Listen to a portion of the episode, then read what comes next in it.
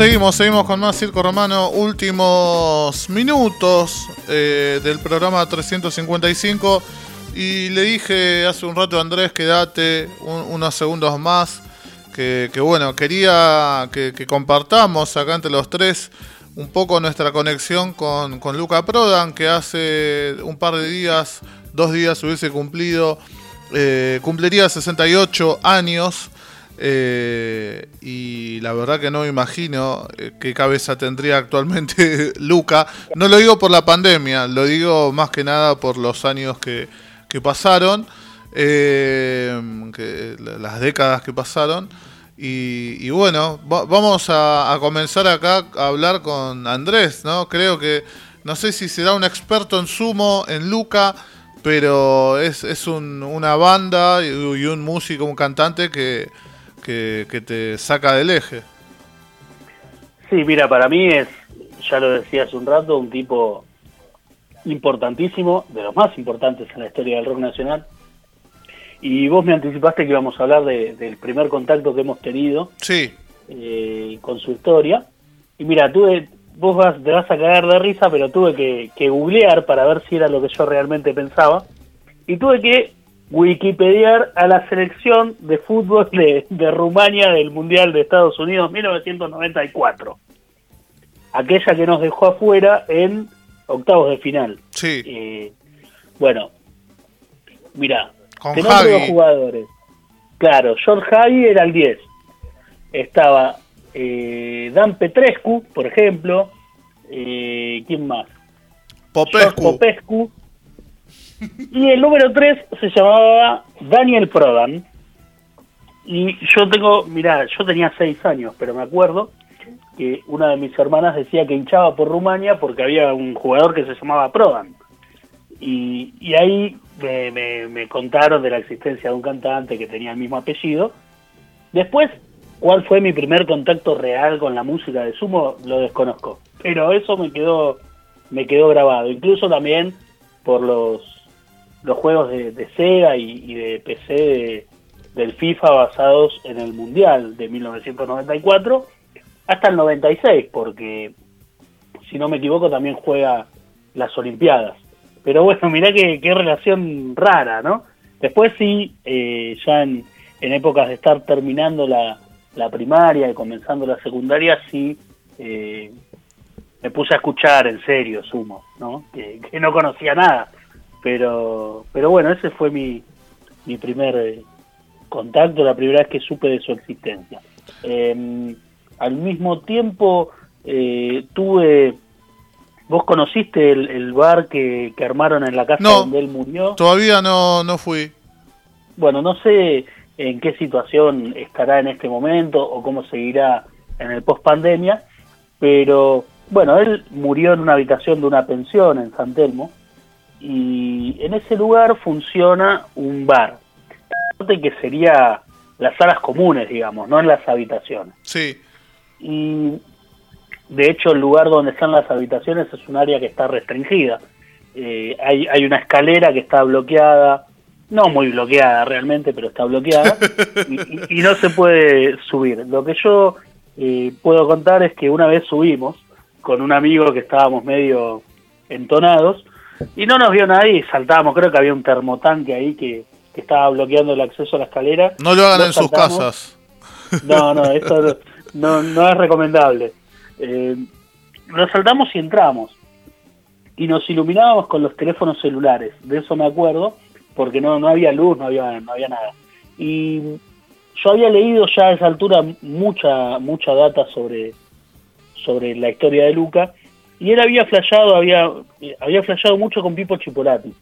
Había hecho una, una buena relación cuando él estaba en los tweets y se habían cruzado varias veces en el café Einstein. Y, y él tenía, Luca tenía una novia que eh, eh, vivía en otra habitación de esa, de esa pensión. Y en la habitación donde murió Luca, ella era, era artista, eh, artista plástica, y había dibujado un retrato de Pipo Chipolati contra una pared del cual yo había visto fotos. Y, alumbrando así las paredes, porque realmente no sabíamos bien dónde estamos, en un momento quedo cara a cara con ese retrato de Pipo Chipolati, que, todavía permanece en una pared, y, fue fue muy muy flashero. Yo lo había visto en fotos, conocía la existencia de ese retrato, pero primero que dudaba de si todavía permanecía, y segundo que fue fue fue muy loco eh, tenerlo ahí cara a cara, si bien ya había visto alguna imagen, pero fue como ese fue como el momento en el que caí en el lugar en el que estaba.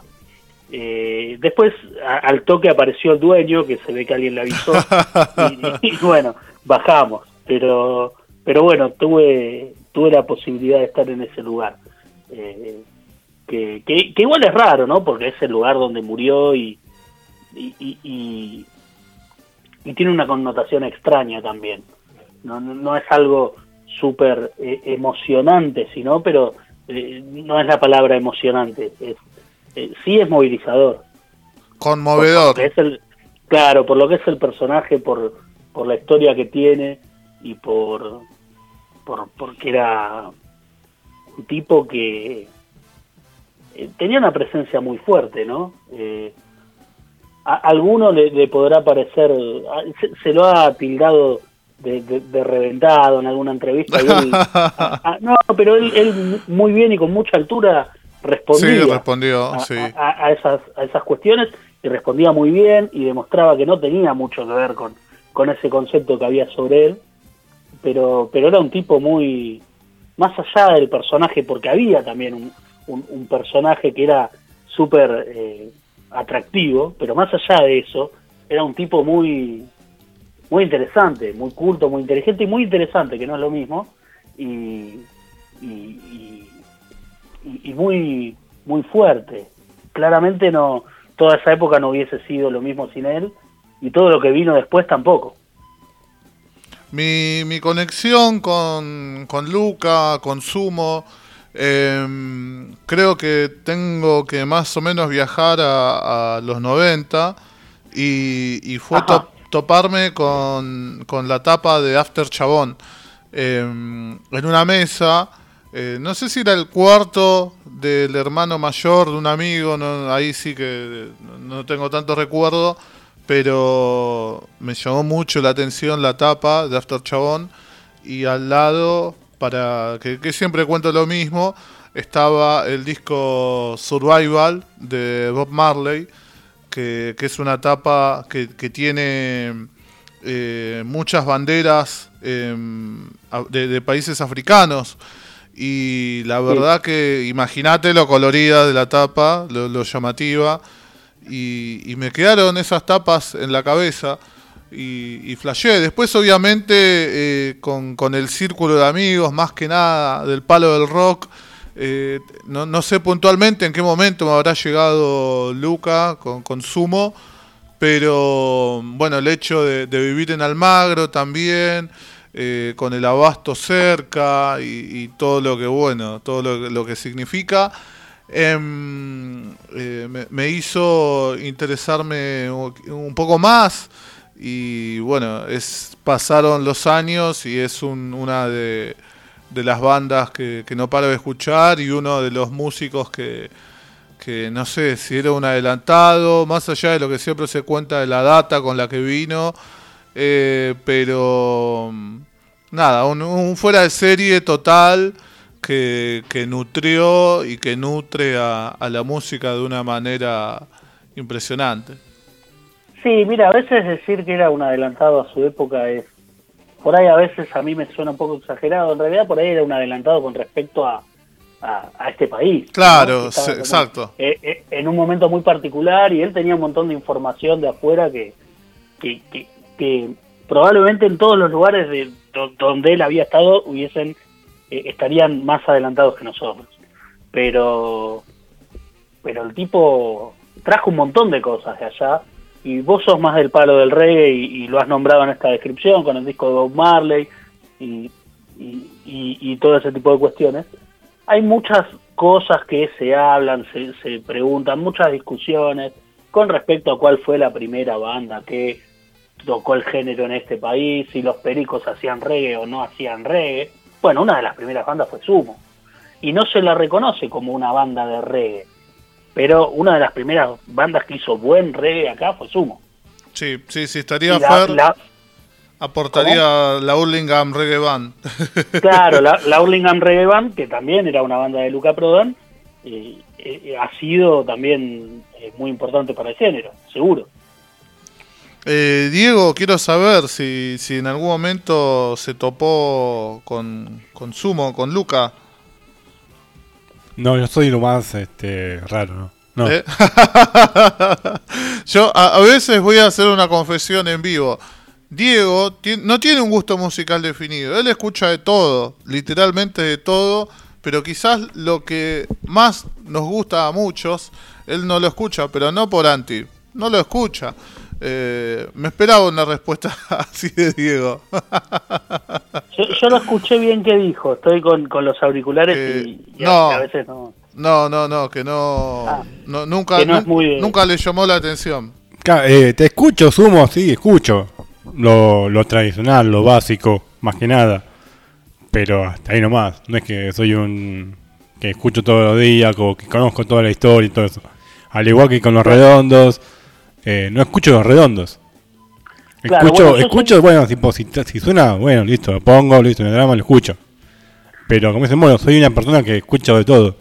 Es más, Bien. me interesa un disco en vivo de cualquier banda, te lo escucho en. lo escucho, no drama. Me gusta más la música en vivo. Entiendo. Yo, yo por ejemplo, sí soy un tipo que, que, que conoce y que estudió mucho la obra de los redondos. Y con Sumo me pasó, Sumo me encanta, pero creo que estudié mucho más el personaje Luca que la banda en realidad. Eh, que, no es algo que me pase tanto con los redondos, por ejemplo.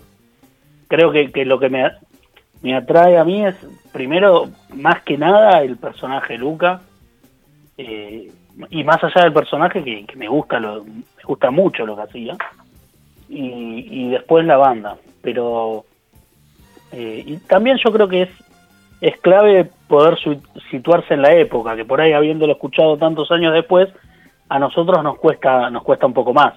Pero para lo que era la época era una banda súper, súper innovadora.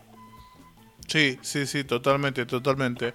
Esperemos eh, que bueno, que mucha gente conozca, escuche Sumo, les va a llamar bastante la atención de cualquier forma. Extraño horrores eh, musicalizar en la fiesta de los Gómez con Sumo, que era algo que, yo tenía ahí también una conexión particular, eh, hacer sonar a Sumo ahí en, a metros del abasto.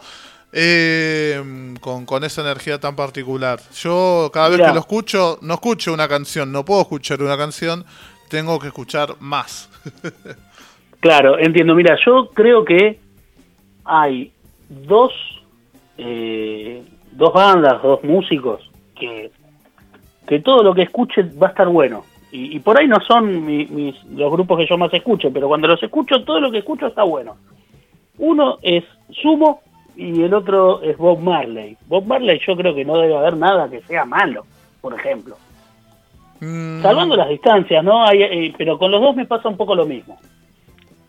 Sí, sí, sí, puede ser. No, ahí me agarrás eh, ahí medio así descolocado, pero tema, o sea, malo, malo, como decir mal tocado o no, todo lo contrario. Quizás ahí va más, va más por el lado de los gustos. Eh, pero claro, también, malo, seguro. Bueno, pero bueno, ya, ya me fui un poco, pero Marley también se cumplió un aniversario hace poco eh, a, mí lo que me pasa con Marley, por ejemplo, estamos hablando de discos que fueron grabados hace mil años y suenan súper actuales, pero, pero más allá del mensaje, por el sonido también. Sí. Y tienen una punta de años. Y, estaban, bueno, y, consumo me pasa también que yo, yo, bueno, hay una diferencia sonora claramente, pero más allá de eso, eh, yo siempre que escucho Sumo, me, como que le encuentro algo, ¿viste? Algo que por ahí no, no le había casado la onda antes, como que flasheo siempre, digamos. Em, para, para ir cerrando, y ya que lo nombraste a, Bob Marley, para que te hagas una idea del disco, que después te lo invito a, que lo googlees, La tapa de Survival tiene 48 banderas, así que imagínate lo colorida de esa tapa, eh, como para que no me haya quedado en, la retina, en la memoria, con After Chabón al lado. Bombas, bombas totales.